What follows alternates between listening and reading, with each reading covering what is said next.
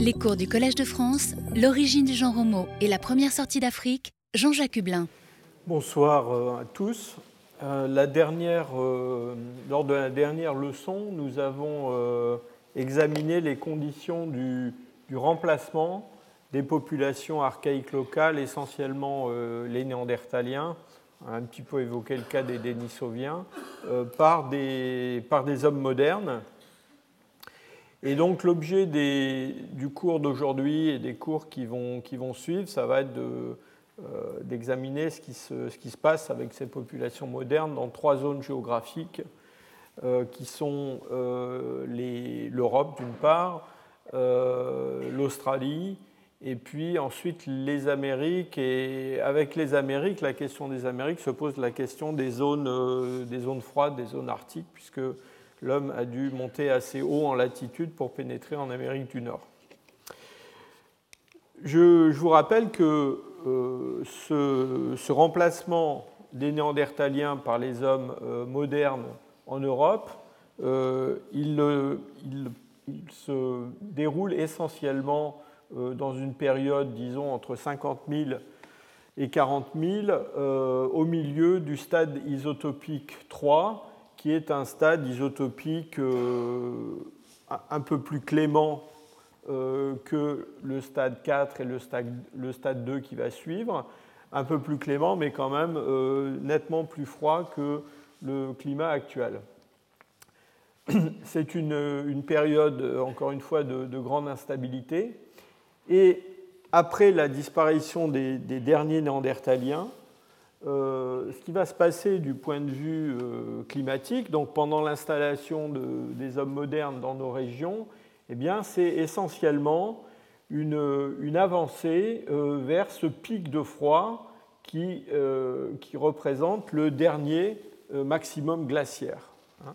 Ce dernier maximum glaciaire, c'est la, culmination du stade isotopique 2, et après le stade isotopique 2, donc ce maximum de froid, on va euh, plonger, si je peux dire, euh, vers l'Holocène avec un réchauffement euh, très rapide du climat et avec une, pendant ce, réchauffement un retour bref, une espèce d'épisode un petit peu froid qu'on appelle le, le Drias récent, et puis ensuite euh, un climat qui ressemble beaucoup au climat d'aujourd'hui. Ce, ce, réchauffement climatique euh, va mettre fin au Pléistocène, il va mettre fin aussi euh, au temps paléolithique en modifiant considérablement les paysages dans lesquels ces hommes modernes vont évoluer pendant ce qu'on appelle le paléolithique supérieur. Ce réchauffement climatique très rapide, d'ailleurs, nous donne une idée un petit peu de, ce qui pourrait se passer aujourd'hui, en tout cas dans un avenir proche, si euh, le réchauffement climatique s'accélérait, bien qu'on soit déjà dans une période euh, relativement euh, chaude. Ce, maximum glaciaire donc, du stade isotopique 2, il, donc, il coupe en deux, si je peux dire, euh, le paléolithique supérieur. Il y a un paléolithique supérieur final qui est après la culmination de, ce, phénomène glaciaire. Et puis il y a un paléolithique euh, euh, supérieur plus ancien qui le, qui le précède. Et, cette phase glaciaire, quand je dis qu'elle divise le paléolithique, vous allez voir que c'est vrai sur des, tas de points de vue, du point de vue culturel, du point de vue biologique aussi, il va avoir, ce maximum glaciaire va avoir énormément d'importance.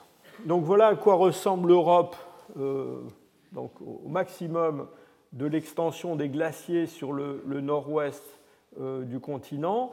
Euh, la géographie est complètement modifiée, la Manche a disparu, il y a des zones de la Méditerranée qui sont, qui sont émergées. mais surtout, ce qui, se, ce, qui se, passe, c'est qu'il y a une grande partie de l'Europe du Nord et aussi de l'Europe centrale euh, qui est couverte par des paysages qui sont véritablement des paysages polaires euh, dans lesquels euh, les hommes ne, peuvent pas vivre.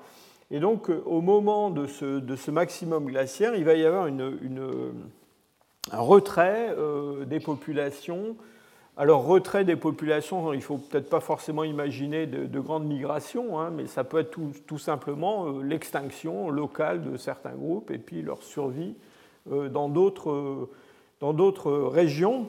Euh, si on zoome un petit peu sur une région que nous connaissons bien, qui est la France, eh bien, voilà à quoi ressemble la France pendant le dernier maximum glaciaire. Cette carte vous montre différentes formes de permafrost, de paysages de, permafrost, et comment ils sont euh, répartis dans notre pays. Euh, donc euh, on a des zones où ce permafrost est seulement saisonnier, essentiellement dans l'ouest de, la France, près de l'Atlantique.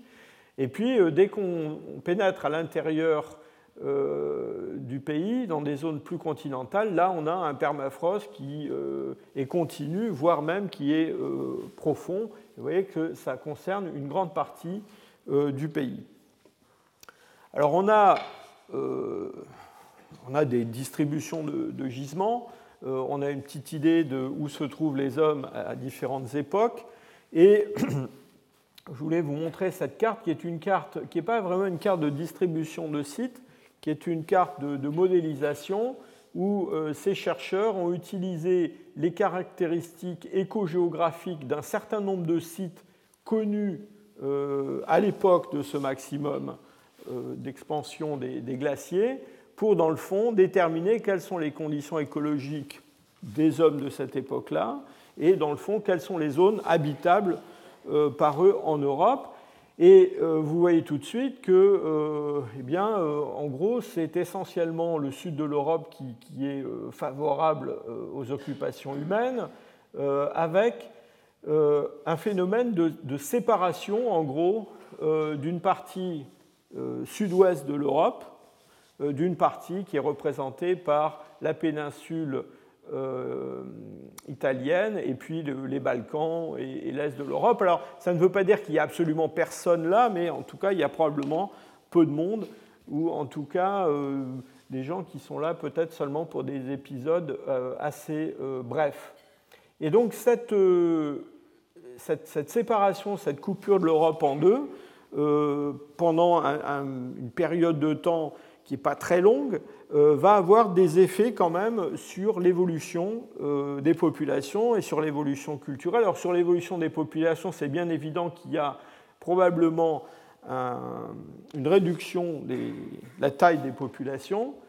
Euh, sur le plan culturel, eh bien, ce qu'on a, c'est une séquence de, technocomplexes dans le paléolithique supérieur qui sont euh, des technocomplexes qui, au début, euh, sont identiques un petit peu partout en Europe. Donc on commence avec le paléolithique supérieur vrai, si je peux dire, l'Aurignacien. On a déjà parlé du proto-Aurignacien, de l'Aurignacien ancien et de l'Aurignacien lors de notre dernière euh, rencontre.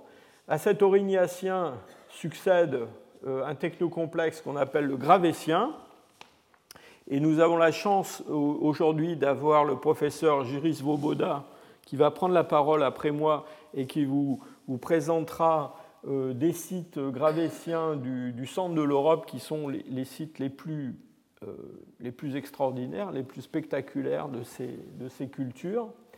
Mais euh, quand on arrive proche du maxima glaciaire, eh bien, vous voyez qu'il se, il se, déroule une histoire différente à l'ouest et à l'est, avec euh, l'apparition dans l'ouest de l'Europe d'une culture qu'on appelle le solutréen. Là, ici, j'ai euh, mis sur cette diapositive quelques, quelques pointes solutréennes tout à fait caractéristiques avec leurs retouches bifaciales, qui sont des objets très, très spectaculaires. Mais ce, solutréen, dans le fond, euh, c'est une histoire essentiellement française, espagnole.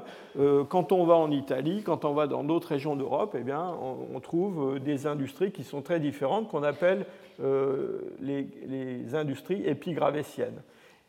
Et puis, à la suite du solutréen, là, le climat va graduellement s'améliorer. On a dans l'ouest de l'Europe une industrie qu'on appelle le magdalénien, et puis tout ça se termine avec ce qu'on appelle l'épipaléolithique, qui est vraiment la fin des, temps glaciaires et la fin du, paléolithique. ces, technocomplexes, ils ont été définis pour certains il y a très très longtemps. Hein. L'orignacien, on en parlait déjà au XIXe siècle, enfin à la fin du XIXe siècle.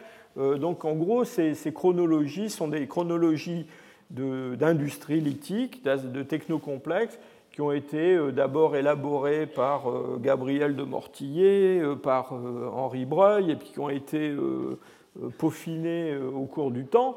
Mais en gros, ce cadre culturel, on le connaît depuis assez longtemps. Alors, le, tableau qui est ici, c'est un tableau extrêmement simplifié. tous ces technocomplexes, on les divise en tout un tas de, de stades, de zones, de périodes de transition. Euh, ce n'est pas l'objectif du cours de vous en parler. En fait, en préparant cette conférence, j'ai réalisé que le poétique supérieur, à lui tout seul, pourrait faire euh, l'objet d'un cycle d'une année de cours, parce qu'il y a énormément de choses à dire, à la fois euh, sur toutes ces, ces, industries et sur les hommes qui les ont fabriquées. Ces technocomplexes, ils sont essentiellement définis au départ euh, sur des caractères qui sont les caractères des industries lithiques. Hein. Euh, au XIXe siècle, même euh, longtemps pendant le XXe, dans le fond, on a utilisé ce qu'on appelait des, fossiles directeurs, c'est-à-dire des objets typiques de chaque époque, comme par exemple les feuilles de laurier pour le solutréen, ou la pointe de la gravette pour le gravétien, etc. etc.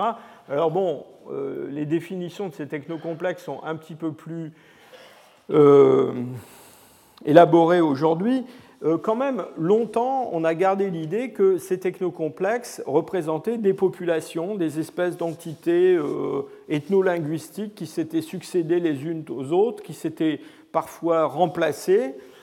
pourquoi? Bien parce que souvent, ces technocomplexes sont relativement bien définis à la fois dans le temps et dans l'espace. On peut tracer des espèces de frontières de ce qui a l'air d'être des groupes humains. Euh, vous verrez que c'est une notion qui a été quand même euh, relativement euh, remise en cause. D'abord parce que sur le plan de la définition de ces technocomplexes, encore une fois, qui a été, qui a été fondée au départ essentiellement sur de l'industrie lithique, un petit peu sur de l'industrie osseuse, on s'est rendu compte qu'il y avait d'autres aspects culturels, parfois, qui ne collaient pas très très bien avec ces découpages. Par exemple, si euh, on regarde non pas les productions euh, matérielles d'outils et d'armes, mais si on regarde la production d'œuvres d'art, eh bien, les choses sont beaucoup moins claires. On a euh, une espèce d'ensemble aurignaco-gravétien, et puis après on a un ensemble qui est plutôt solutréen magdalénien. Donc les, les frontières ne sont pas tout à fait les mêmes. Et puis quand on va regarder les hommes, et surtout quand on va regarder les données génétiques que l'on a maintenant sur les groupes qui ont fabriqué euh, aurignacien, gravétien, euh, magdalénien, etc., vous allez voir que, en fait, euh, en tout cas à l'échelle de l'Europe, euh, à partir d'un certain moment, on a une, en fait, une espèce de continuité d'un certain nombre de groupes. Donc c'est probablement les mêmes populations qui sont passées à travers des, espèces de, comment dire, de, modes différents euh, en, termes de euh, production lithique. Je ne vais pas vous faire un cours sur la technologie lithique du, du palétique supérieur, mais vous vous souvenez que euh, quand on a parlé du palétique supérieur initial, euh, je vous ai expliqué que dans le fond, euh, une des caractéristiques du palétique supérieur, c'était la production de lames à partir de, nucléus qui avait une forme bien particulière. C'est une production, une gestion volumétrique des, des, nucléus. Et tout au long du palétique supérieur, on va trouver des variations de ces techniques euh, pour la production de lames qui sont utilisées soit telles quelles, soit qui sont euh, retouchées pour fabriquer des outils comme des grattoirs, des burins, toutes sortes de choses. Parfois, elles sont tronçonnées euh, pour être utilisées par, par segments. et parallèlement à cette production de lames, on a aussi une production de lamelles. Et ces lamelles, on en a parlé en particulier à propos du proto-aurignacien. je vous expliquais que ces lamelles, elles étaient importantes pour la production d'armatures de, de, projectiles, probablement assez compliquées, composites, avec mélangeant le bois, peut-être des matières dures animales, ces lamelles armées à la, pointe de ces euh, projectiles, parfois sur le, bord, sur le tranchant.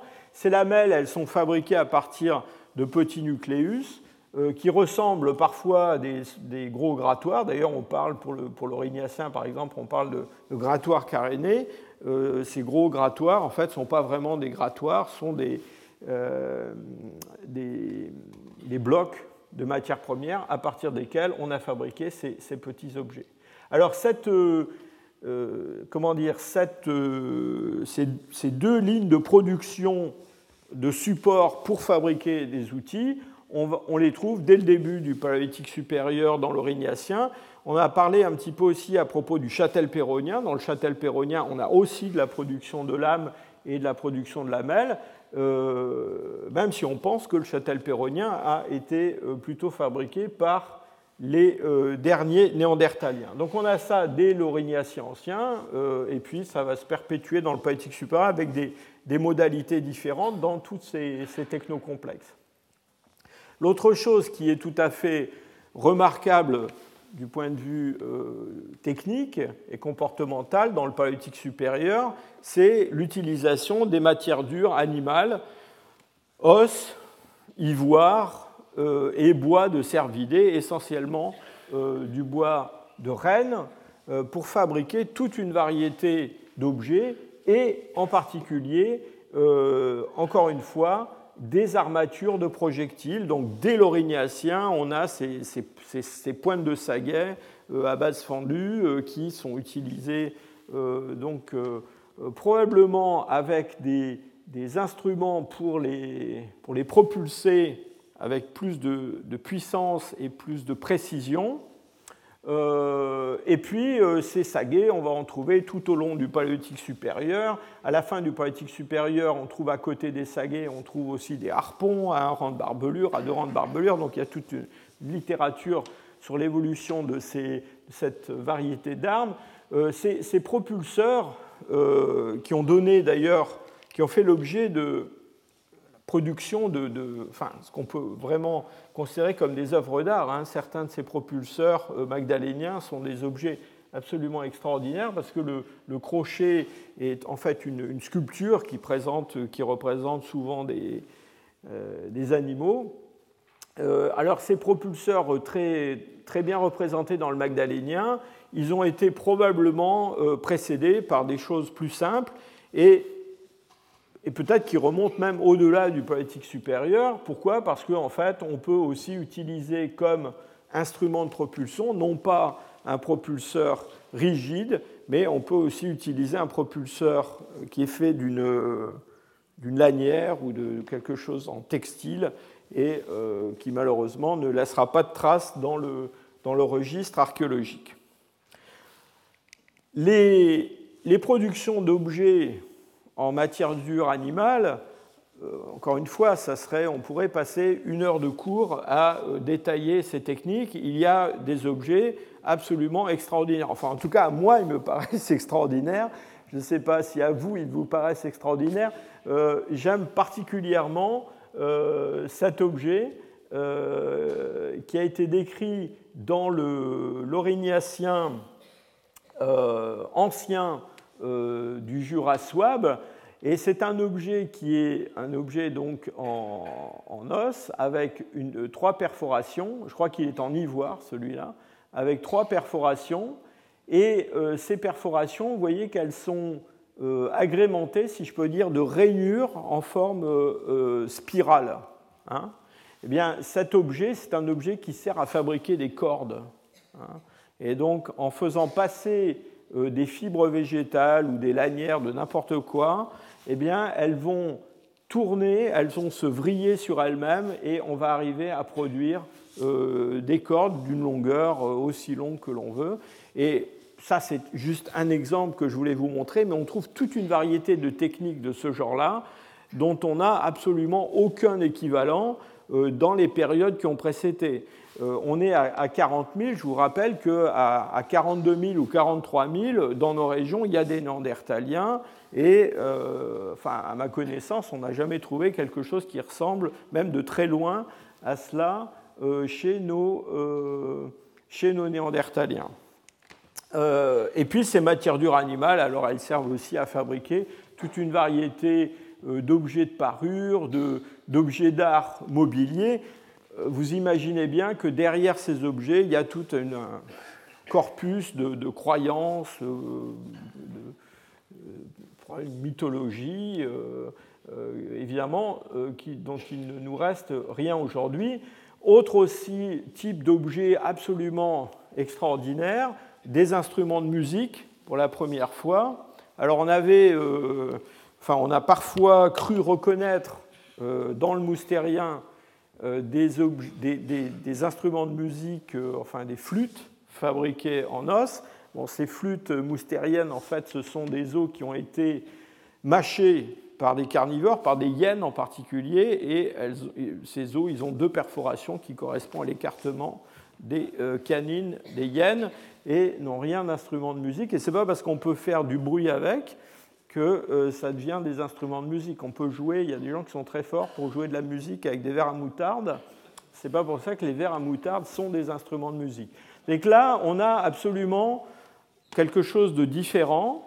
Euh, ce sont des, des, flûtes qui sont très très élaborées, qui sont fabriquées en os d'oiseau, qui sont fabriquées parfois en ivoire. Enfin, sont des, alors celles qui sont en ivoire sont composites. Il y a plusieurs parties pour fabriquer la flûte.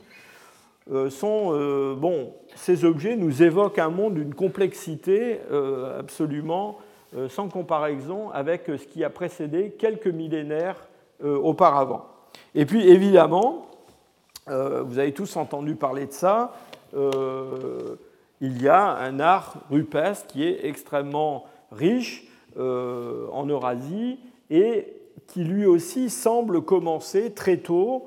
Euh, alors avec l'art paléolithique, il y a un problème de, conservation. On n'est pas sûr, euh, on, est même, sûr de ne pas avoir les premières formes d'art rupestre parce que la conservation des œuvres rupestres, elle n'est pas automatique et donc il y a probablement de nombreux sites, surtout ceux qui étaient près de la, si je peux dire, de l'extérieur, près de la, euh, de la, qui était exposé aux, agents naturels qui ont disparu, mais on a euh, des laurignaciens, euh, des œuvres rupestres, en particulier bon, celles qui ont été découvertes à la grotte de Chauvet-Pont d'Arc ou celles de la grotte d'Arcy-sur-Cure, qui sont parmi les, plus anciennes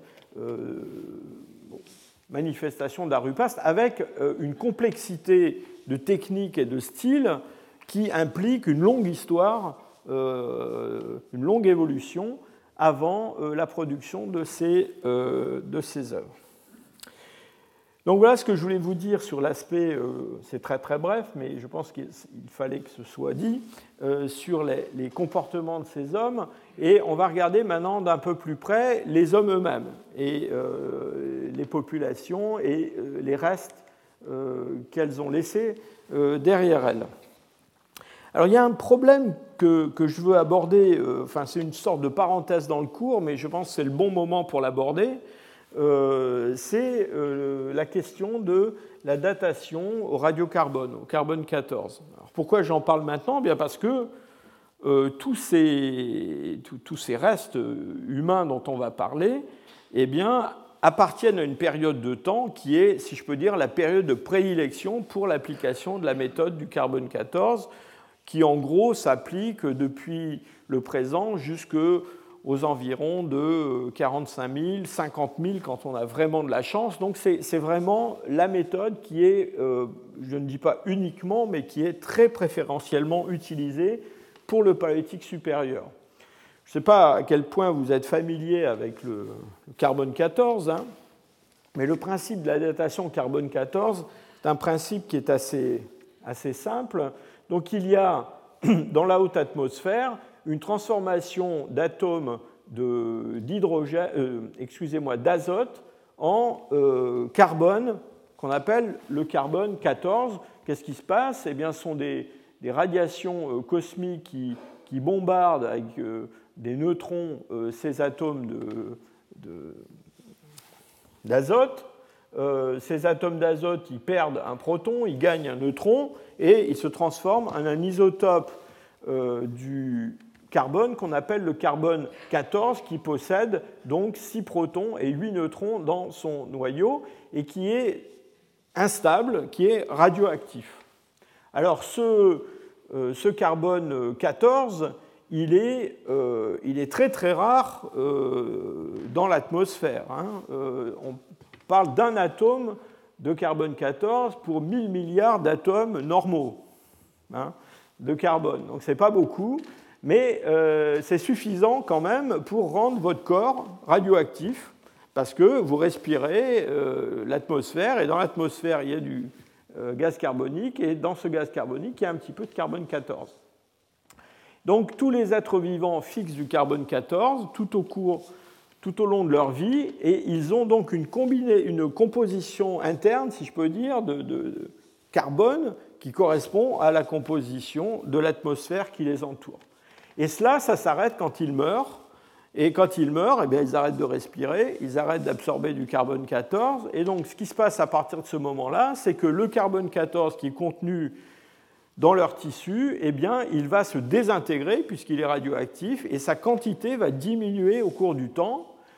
Tous les 5730 ans, la moitié du carbone 14 euh, disparaît. Donc, la quantité de, de carbone 14 se réduit façon euh, très très rapide. Vous voyez que au bout d'un moment, il en reste très très peu. C'est pour ça qu'on ne peut pas remonter aussi loin que l'on voudrait avec cette datation carbone 14. Et pourquoi je vous parle de, ça maintenant? Eh bien parce que, je vous l'ai dit, un grand nombre de sites et de, euh, de restes humains, euh, d'objets euh, du Paléolithique supérieur sont datés et sont datés directement avec le carbone 14. Et donc vous avez dans la littérature une abondance de, dates. Je voudrais bien préciser quelque chose euh, qui, est, qui, est, très, très importante. les âges carbone 14 que vous trouvez dans la littérature ne sont pas des âges réels. Ce sont des âges carbone 14. Pourquoi? Eh bien parce que la quantité de carbone 14 qu'il y a aujourd'hui dans l'atmosphère, euh, ou qui, a été dans l'atmosphère, disons, dans les périodes historiques, eh bien, ça n'est pas la euh, quantité de carbone 14 qu'il y a eu toujours dans le passé dans l'atmosphère. Et donc, on ne peut pas utiliser euh, une, relation aussi simple que celle-là pour établir le temps écoulé à partir de la, concentration de, carbone 14.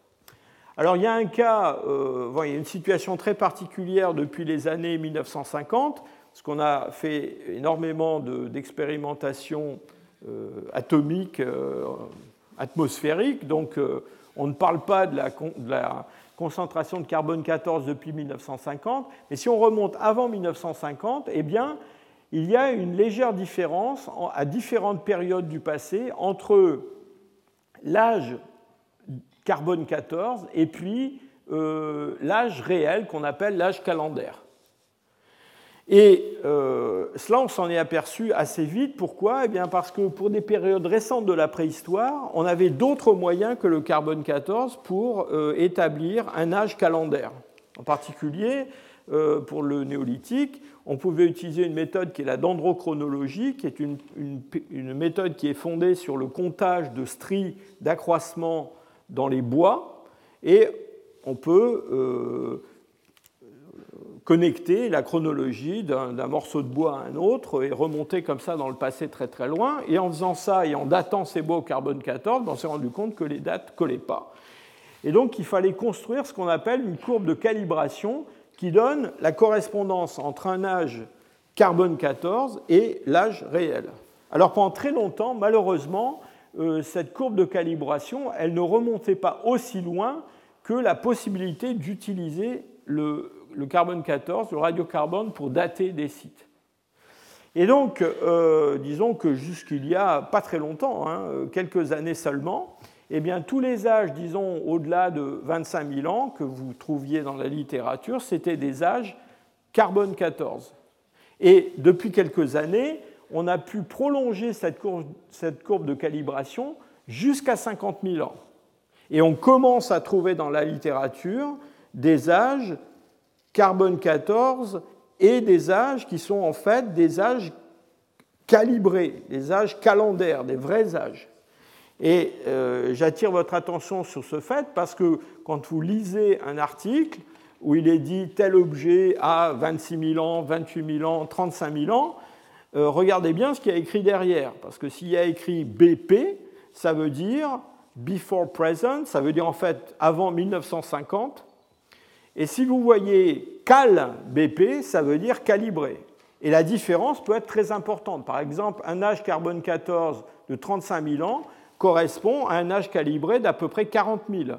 Donc ça fait une différence euh, assez importante. Et plus on remonte dans le temps, et plus cette différence est, importante. Euh, un autre aspect euh, des datations carbone 14, c'est le fait que euh, plus on remonte dans le temps et plus euh, la méthode devient sensible à toute forme de contamination des échantillons par du carbone moderne. vous voyez qu'avec seulement 1% de contamination, euh, à 20 000 ans, eh on fait déjà une erreur euh, de l'ordre de, de, 1000 ans. Et alors, dès qu'on s'éloigne dans le passé, vers 35 000, vers 40 000, alors l'erreur faite avec juste 1% de contamination devient rédhibitoire. Quasiment, on ne peut plus utiliser la méthode.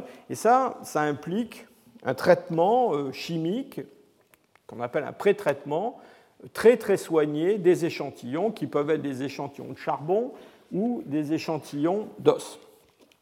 Je vous ai parlé de datation directe d'objets.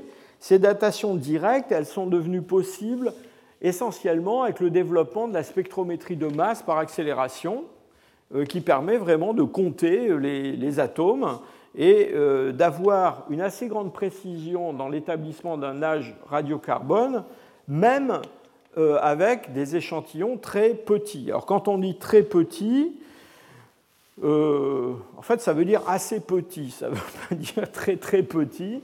Euh, concrètement, euh, si vous voulez dater par exemple un crâne ou un objet, pas, une pointe de saguet, en utilisant le carbone 14, eh bien, il vous faut à peu près 500 mg d'os. Alors quand on dit 500 mg à un conservateur de musée, il dit 500 mg, c'est des milligrammes. 500 euh, mg, ça fait, euh, sur un crâne, ça fait un morceau comme ça. Hein. Euh, donc ce n'est pas complètement négligeable.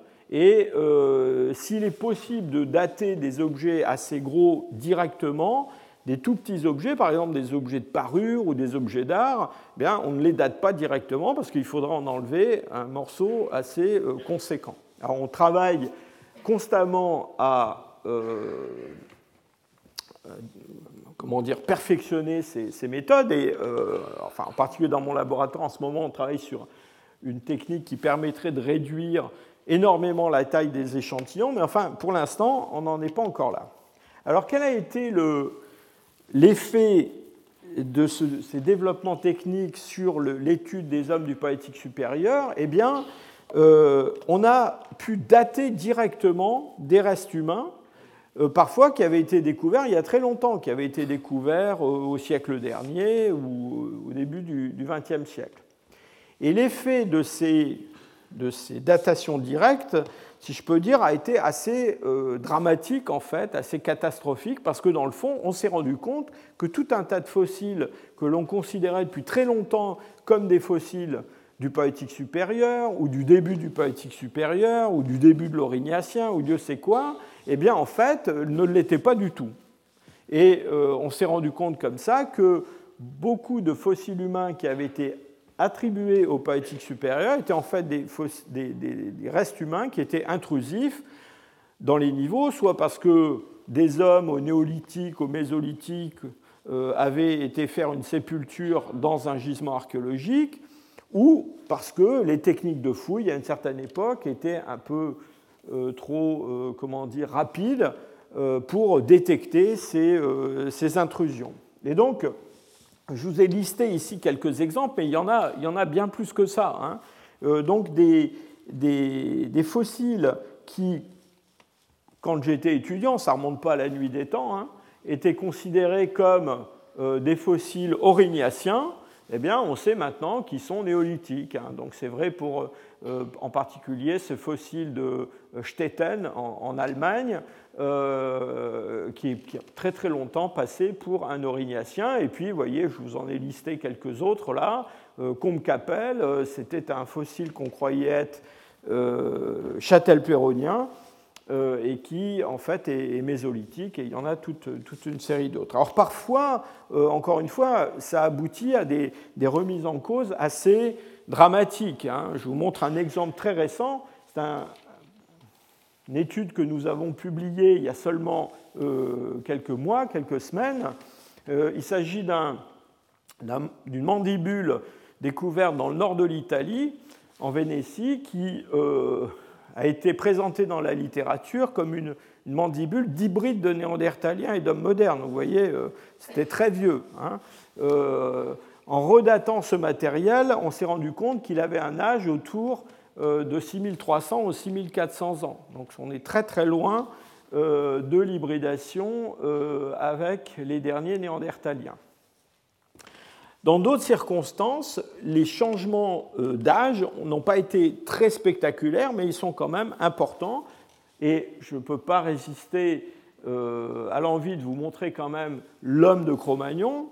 Euh, donc cet homme de Cro-Magnon, en fait, il y en a plusieurs. Ça, c'est Cro-Magnon 1.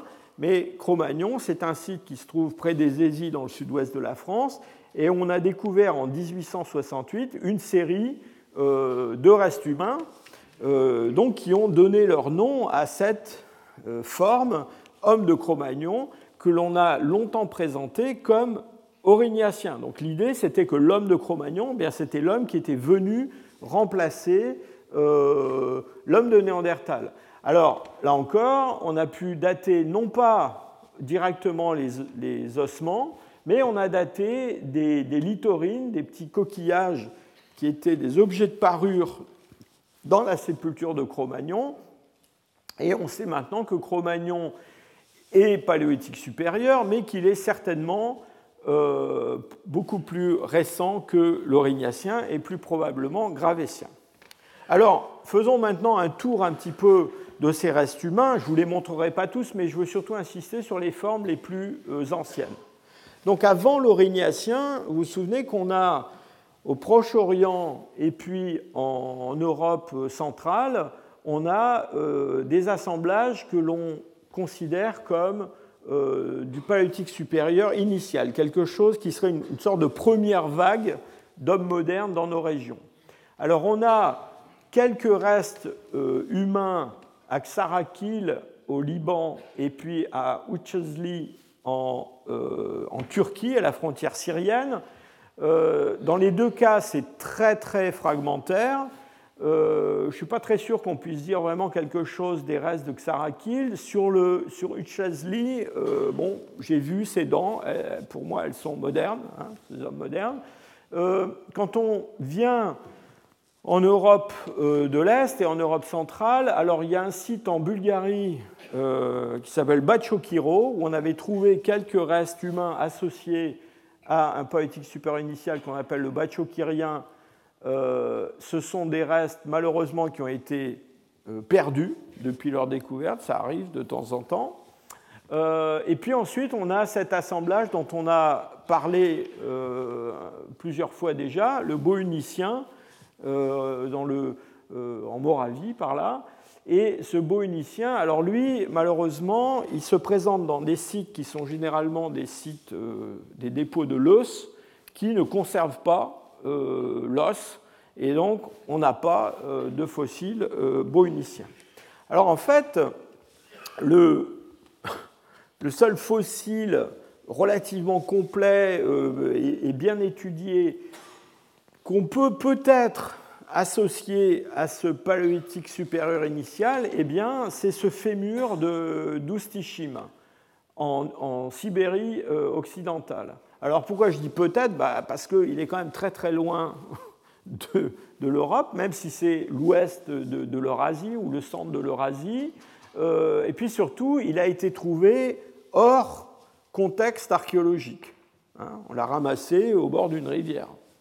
Mais il est directement daté à 45 000 ans, donc au point de vue âge, il est dans la bonne fenêtre de temps pour ce paléolithique super initial, et c'est pour cette partie de l'Eurasie le fossile le plus ancien que l'on connaisse euh, et qui est morphologiquement moderne et génétiquement moderne.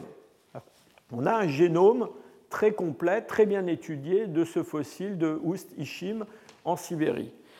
Ce qui est intéressant, c'est qu'en utilisant euh, une méthode statistique qu'on appelle euh, les statistiques D, eh on peut euh, mesurer la proximité de ce fossile d'Oust-Ishim avec des populations actuelles. Et en particulier, on a regardé s'il était plus apparenté aux Européens actuels ou aux Asiatiques actuels.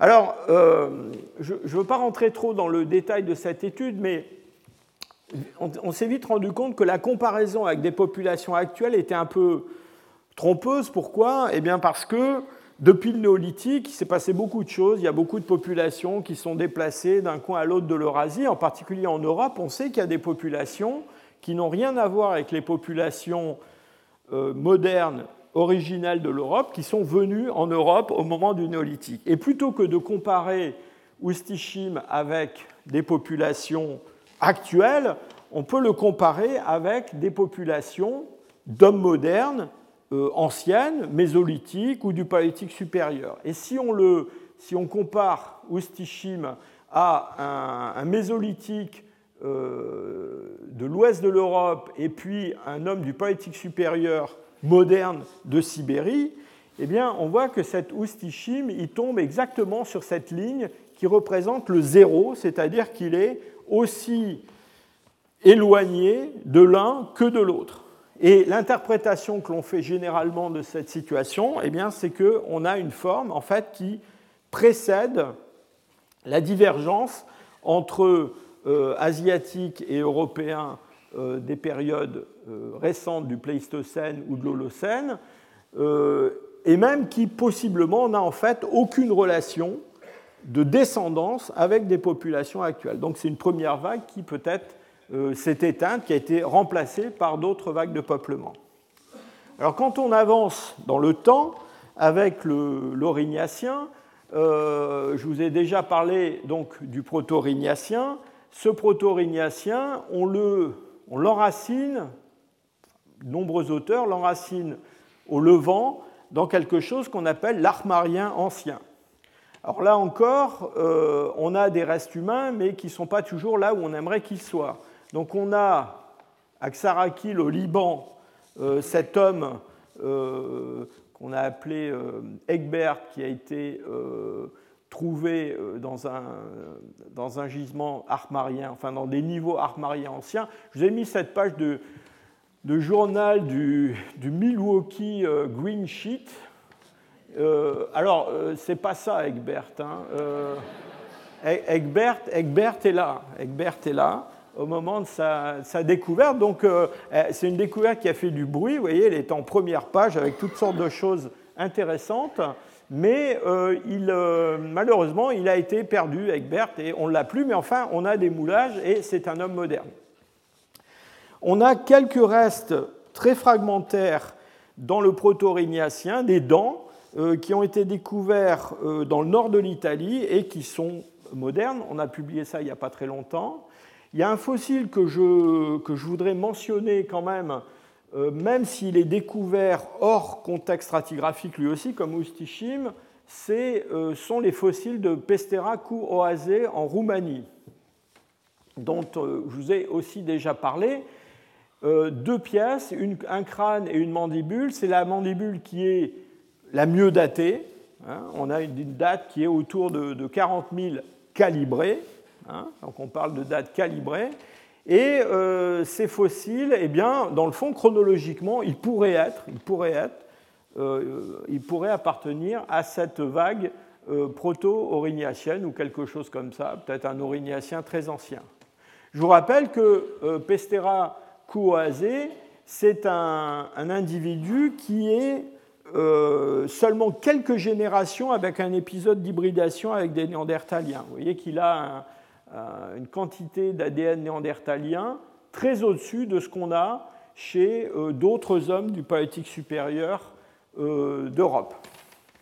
Alors on a, au moment de sa découverte, c'est bien avant qu'on en fasse l'étude paléogénétique, on a beaucoup discuté sur les caractères de ce fossile, puisqu'on a pensé qu'il pouvait avoir des caractères euh, d'hybride, hein. en particulier, euh, vous voyez, il a un, frontal un petit peu aplati, euh, fuyant, donc on a, on a dit, voilà, c'est un caractère néandertalien. Sur la mandibule aussi, on a reconnu des caractères dentaires et des caractères morphologiques euh, que mon collègue Eric Trinkhaus a identifié comme probablement d'origine néandertalienne, c'est un peu, j'allais dire, compliqué d'utiliser euh, la morphologie pour reconnaître ce caractère d'hybride. Pourquoi? Euh, ben D'abord parce qu'on ne sait pas trop combien d'ADN néandertalien il faut pour que ça se voit vraiment sur le crâne, les dents, la mandibule. pas vraiment de, de point de référence. Euh, je vous ai mis là une photo d'un crâne qui vient d'Égypte, qui date de, 38 000 ans et qui est, euh, qui est un des premiers hommes modernes qu'on a dans cette, région-là. Et euh, il a en fait, assez curieusement, en particulier dans la région frontale, des caractères qui ressemblent au comment dire, à l'homme de, euh, d'Oazé, euh, Coupestera. Et donc la question avec ces, hommes modernes anciens, c'est toujours quand on trouve un caractère un petit peu bizarre, est-ce que c'est un héritage néandertalien ou c'est pas simplement parce qu'ils sont très vieux et qu'ils sont différents de nous hein? Alors je ne veux, pas, veux pas me montrer malicieux trop, mais je vous ai mis aussi une photo de, de Stetten. Vous savez, Stetten, c'est ce fameux crâne qu'on croyait aurignacien. Et alors pendant très longtemps, on a discuté sur Stetten d'un caractère qui est la, forme du euh, foramen euh, mandibulaire à l'intérieur de la mandibule, qui est, qui est, une forme ovale et orientée horizontalement. Et ça, c'est un caractère qui a une fréquence assez élevée chez les Néandertaliens. On le trouve par exemple sur l'homme lachapalocin.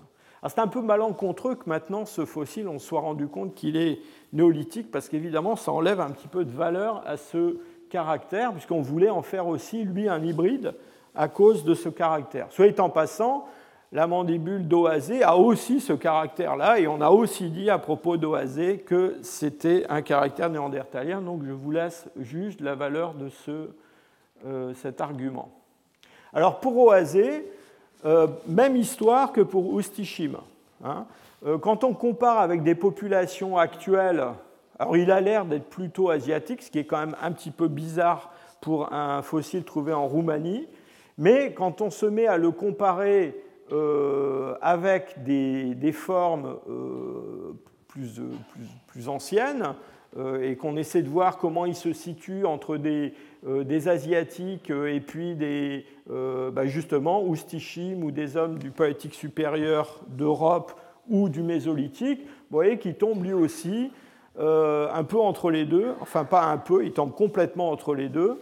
Et euh, dans le fond, on pense aussi que ce, fossile de Pestera coazé, eh bien, il n'a probablement pas euh, beaucoup de descendants dans les populations européennes actuelles. Alors avançons encore dans le temps avec l'Aurignacien lui-même. donc dans l'Aurignacien, là on commence à avoir des restes humains beaucoup plus abondants on n'en a pas beaucoup dans le tout début euh, euh, de l'Aurignacien, mais on en a. Alors on en a en France, on en a, euh, enfin en Europe occidentale, on en a dans plusieurs sites français. Je vous en ai mis ici quatre qui sont assez connus. Sont des restes qui sont des restes fragmentaires, mais qui sont des restes indubitablement modernes. Vous voyez par exemple cette, mandibule de, de Kina aval, et eh ben, un joli petit menton osseux euh, qu'on s'attend à trouver sur un homme moderne. Euh, on en a aussi en, Allemagne, ces gisements du Jura Suab, où on a de l'orignacien, on a aussi quelques, restes humains. Alors, ce qui est intéressant avec ces restes humains aurignaciens, c'est que euh, on n'a pas de, sépulture avec un corps qui a été enterré, qui est complet, qui est en connexion, etc. On trouve des restes humains qui sont des restes fragmentaires, qui sont des restes euh, qui ont été parfois euh, découpés intentionnellement. On a plusieurs exemples où on a des traces de découpe sur ces, sur ces os qui ont été faites sur de l'os frais. Euh, à Brassampouille, à la grotte de, Combe aussi, on a des, dents humaines qui ont été percées, qui ont été portées en, en. Euh, donc on a, on a, un intérêt pour les restes humains, si je peux dire, mais qui ne se manifeste pas de la façon, euh, j'allais dire, classique de l'inhumation d'un corps complet. Donc très probablement, ces aurignaciens, ils ont des rites funéraires un petit peu compliqués. Et on rapproche ça aussi de, cette euh, situation de euh, Pestera couasé. Je vous rappelle que Pestera couasé, euh, la, mandibule et le crâne que je vous ai montré, eh bien, sont des, fossiles qui ont été trouvés au fond d'une grotte, qui ont été apportés là par les hommes, qui ont été laissés dans cette grotte, mais qui ont été déposés en quelque sorte. On a peut-être une situation un peu du même genre avec d'autres fossiles aurignaciens, alors là, au centre de l'Europe, qui viennent d'un gisement qui s'appelle euh, Mladèche, euh, en Moravie. Et là, c'est pareil, on a euh, plus, une quantité assez importante de restes humains. En général, dans l'orignation, on a une surreprésentation des crânes et des mandibules hein, par rapport au reste. C'est peut-être pas insignifiant. donc ces restes de Mladèche, ils ont été découverts dans, une, dans un karst associé à des, euh, à des pointes aurignaciennes, on les a datés directement, donc là on est vers 36 000 à peu près en calibré. Euh, là encore, on ne sait pas très bien quelle est l'histoire de ces crânes et comment ils sont arrivés là. Mon, collègue euh, Giris Voboda, qui m'a un jour fait visiter le, gisement de, de Mladèche, eh bien, euh, je crois que son idée, c'est que ces crânes, en fait, ils étaient, ils étaient déposés, ils étaient en quelque sorte exhibés quelque part, et ils sont tombés dans ce, euh, dans ce, euh, dans ce karst, peut-être avec ces points. Donc des comportements assez particuliers.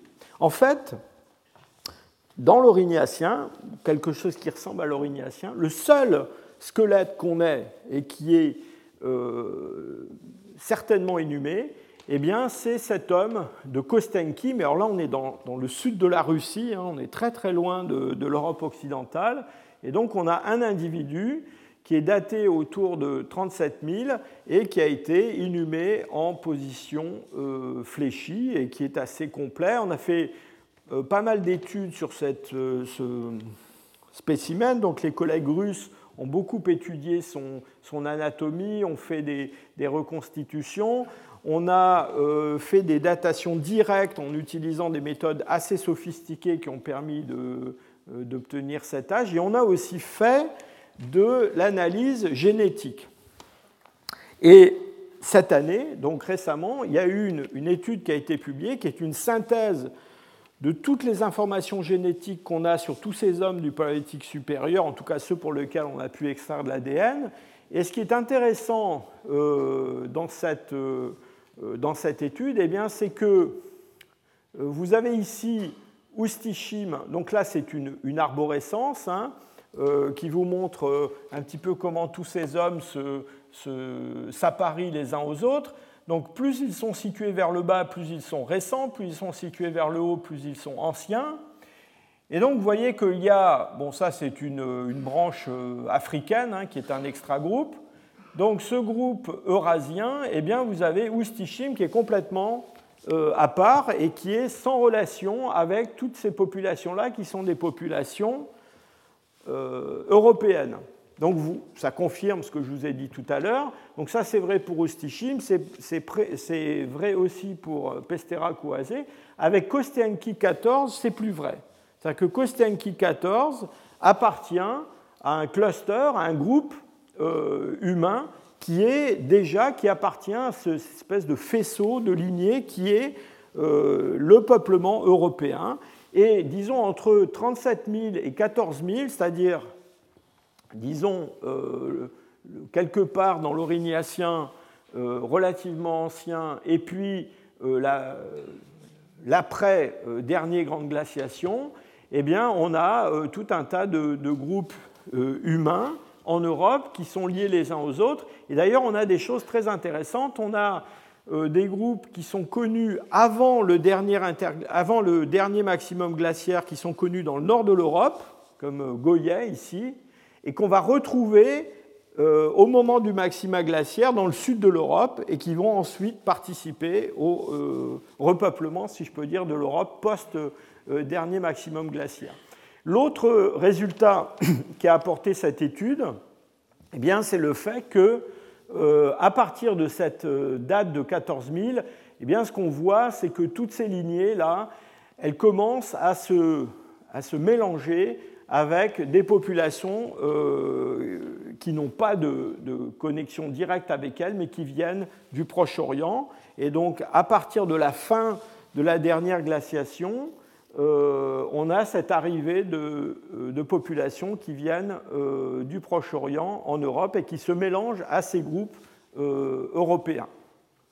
Donc vous voyez encore que ce, maximum glaciaire, il a quand même une grande importance pour les populations européennes, même s'il n'entraîne pas une, dire, une extinction et un repeuplement de l'Europe. En fait, ce que ça, entraîne surtout, c'est une réduction, puis un repeuplement, mais à partir de l'Europe, et c'est seulement après le maximum glaciaire qu'on a ces euh, influx de population euh, qui viennent de, l'Est. Alors au néolithique et plus tard, l'âge du bronze, etc., ça va se compliquer encore plus, mais ça, ça sort un peu de mon sujet. Autre chose que je vous ai déjà dit, mais la pédagogie, c'est la répétition, je, vous, ramène cette histoire de lignée mitochondriale U6. Vous vous souvenez, c'est cette lignée qui est représentée en Afrique du Nord et bah, qui, ne, s'enracine pas dans l'arbre des haplotypes mitochondriaux africains. Et euh, on sait que l'haplotype U6, eh bien, il doit s'enraciner quelque part en Eurasie.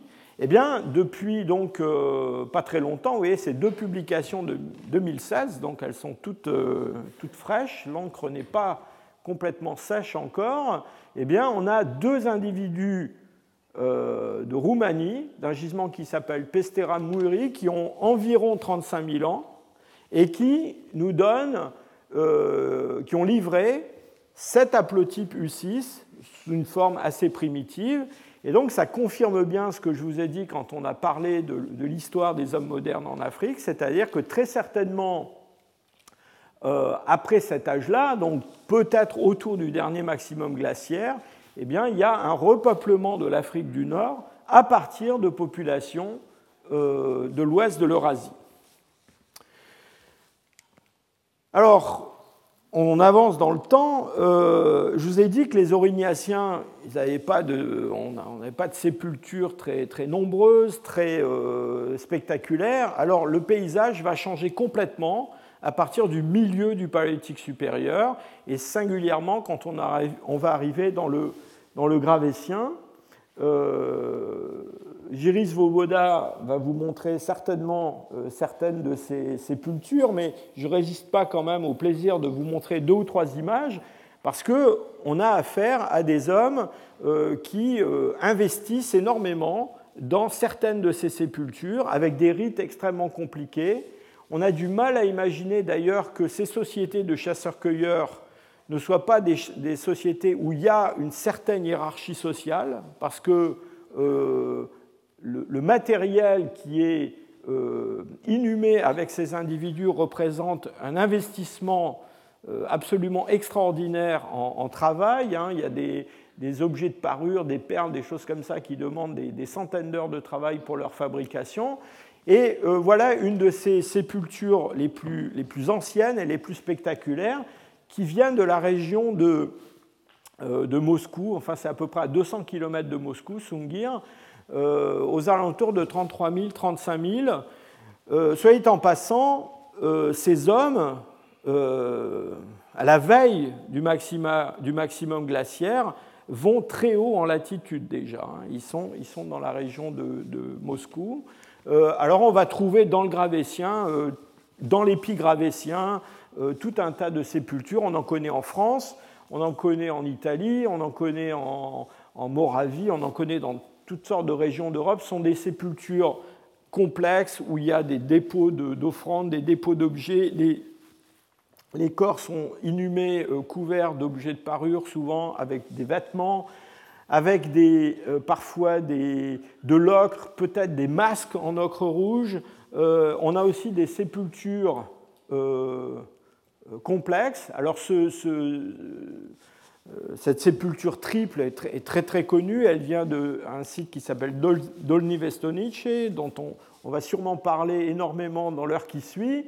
Euh, on a des sépultures comme cela aussi euh, dans le, euh, dans dans le gravétien, avec des individus enterrés ensemble, souvent d'ailleurs des individus qui ont euh, des caractères un petit peu anormaux, des pathologies. On a des nains qui sont enterrés avec euh, d'autres gens. Enfin, tout ça, ça euh, évoque un monde d'une grande complication.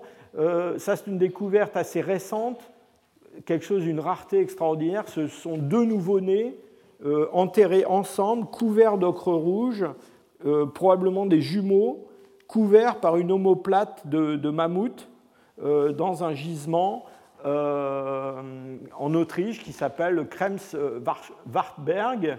Et euh, tout ça date, disons, autour de 30 000 ans en, âge calibré. Hein. Donc c'est 25, 27 000 en carbone 14, 30 000 en calibré. Je fais exprès de vous, rabâcher ça parce que quand on lit rapidement un article, on ne fait pas attention et euh, souvent on s'en mêle les crayons dans la chronologie. Alors, euh, pour finir, euh, je voudrais vous dire quelques mots sur euh, l'évolution de ces hommes sur le plan physique. Donc, on va, on va, on va les laisser passer, on va les laisser passer le dernier maximum glaciaire et partir dans dans l'Holocène, si je peux dire, dans le dans le Mésolithique. Donc, à, la fin des temps glaciaires, comme je vous l'ai dit au début de mon exposé, on a un changement d'environnement qui est absolument dramatique. Euh, les sociétés du politique supérieur européen sont, j'allais dire, désintégrées. Enfin, disons que leurs traditions vont être profondément remaniées. On voit disparaître l'art euh, rupestre, L'art mobilier figuratif existe encore pendant un petit peu, il va être très rapidement remplacé par des, motifs géométriques. Les hommes s'adaptent à des nouveaux gibiers, à un milieu forestier, etc. Euh, revenons un instant euh, dans le poétique supérieur. Euh, il y a deux caractères qu'on voit changer pendant le poétique supérieur et sont des caractères qui sont liés à L'environnement. Alors vous vous souvenez que quand on a parlé du remplacement des néandertaliens par les hommes modernes, je vous ai dit les hommes modernes, ils ont dans le fond euh, incorporé un petit peu de caractère génétique néandertalien, tout petit peu, quand ces caractères étaient euh, favorables euh, du point de vue de l'environnement. Et du point de vue de l'environnement, c'était des, histoires de pigmentation, c'était des histoires d'ultraviolet, de taches de rousseur et puis d'immunologie, essentiellement. Alors on a, quand on regarde euh, les hommes actuels, un changement euh, qui est très spectaculaire du point de vue du phénotype, qui est un changement de proportion corporelle en relation avec le climat. Donc en gros, donc ça c'est une étude qui a été publiée il y a quelques années par Trenton Holiday, euh, sur euh, les proportions corporelles, c'est-à-dire la taille des membres, la largeur du tronc, la longueur du tronc, la longueur des différents euh, éléments des membres. En gros, l'histoire, c'est quoi? C'est que le long de cette première coordonnée principale, eh bien, on passe de, depuis l'Afrique, l'Afrique de l'Est, l'Afrique de l'Ouest, des gens qui ont des proportions très longilignes, des membres longs, des troncs étroits qui sont assez grands, vers des proportions qui sont de plus en plus euh, comment dire, massives, des membres plus courts. Quand on monte en latitude, Alors, je ne sais pas trop pourquoi les Français sont ici, mais enfin, disons, les Norvégiens sont là, les Anglais, etc. Donc, en gros, disons, à l'échelle planétaire, on a ce changement. Et quand, je vous ai montré ça déjà, quand on place un néandertalien là-dessus, eh bien, voilà, il a des proportions qu'on dit hyperarctiques, c'est-à-dire il est adapté à un climat froid. Alors, quand on met nos hommes du Paléolithique supérieur européen, euh, et en particulier ceux du Gravétien, eh bien, ils tombent ici. Et c'est-à-dire qu'ils tombent près des. Bah, ça, c'est des Soudanais. Et donc ça, c'est un des arguments qui, dans les années 80, avait déjà été un argument pour soutenir l'idée que ces hommes du Paléolithique supérieur euh, d'Europe, même du milieu du Paléolithique supérieur, eh bien, ils venaient de, zones tropicales euh, et ils avaient des proportions euh, d'Africains actuels. Alors c'est très intéressant parce qu'on voit au cours du Paléolithique supérieur, on voit changer ces proportions corporelles, mais elles changent très lentement et elles changent de façon un petit peu j'allais dire, euh, désordonnée. C'est-à-dire qu'en fait, entre le début du Paléolithique supérieur et, disons, le magdalénien et le mésolithique, eh bien, ce qu'on voit, c'est surtout changer la longueur des membres, mais ces membres gardent des proportions, ce qu'on appelle l'indice brachial et l'indice crural, c'est-à-dire le rapport entre bras et avant-bras ou jambes et cuisses, qui sont de type tropical. Et puis c'est seulement plus tard qu'ils vont avoir les proportions corporelles qu'on a chez des Européens actuels. Et puis, dernier caractère que je voulais évoquer, qui est, assez euh, intéressant, euh, c'est la couleur de la peau. Alors, les Européens actuels ont la peau claire et on connaît assez bien le déterminisme génétique de euh, cette, cette, couleur de peau. Il y a essentiellement trois gènes qui sont impliqués là-dedans. Et euh, maintenant qu'on est capable d'extraire de l'ADN fossile d'hommes du Paléolithique supérieur ou d'hommes même du Mésolithique, eh bien, on a été regarder euh, ces euh, trois gènes qui donnent la couleur de peau blanche des Européens actuels.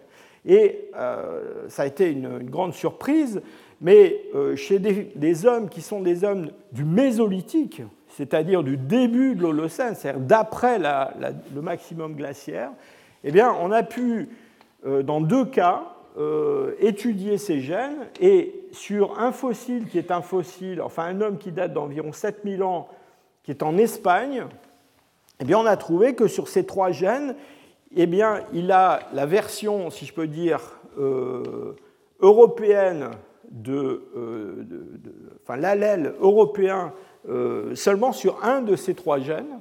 Et sur un autre, sur un autre spécimen, alors, qui, vous me direz c'est l'Espagne, c'est le sud, euh, mais non, parce qu'on en a un autre qui est au Luxembourg, euh, dans un gisement qui s'appelle Lochebourg, on, l'a vu tout à l'heure sur un des, un arbres phylogénétiques, 8000 ans. Et lui, il a les, trois enfin, sur les trois gènes en question, il n'a, pour aucun des trois gènes, il n'a l'allèle européen. Et donc la reconstruction qu'on fait de ces, hommes du Mésolithique, de Lochebourg euh, ou de Labrania, eh bien, c'est des gens qui, sont, qui ont encore une couleur assez foncée. Euh, on pense d'ailleurs qu'ils ont les yeux clairs. On n'est pas très sûr que c'est les yeux bleus, mais enfin, ils ont les yeux clairs déjà.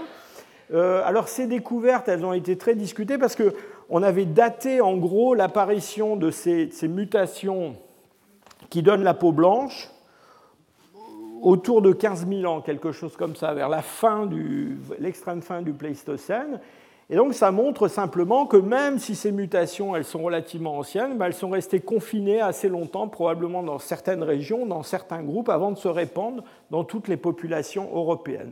Et donc vous voyez que que ce soit pour les proportions corporelles, ou que ce soit pour la couleur de la peau, ou que ce soit pour la couleur des yeux, etc., eh bien, il y a eu quand même une grande inertie euh, de ces populations d'origine euh, tropicale, d'origine africaine, qui sont venues vivre en Europe il y a 45-50 euh, 000 ans et qui ont mis quand même plusieurs dizaines de milliers d'années à devenir ce que les Européens actuels sont. Voilà, je vous remercie. Retrouvez tous les contenus du Collège de France sur www.colège-2-france.fr.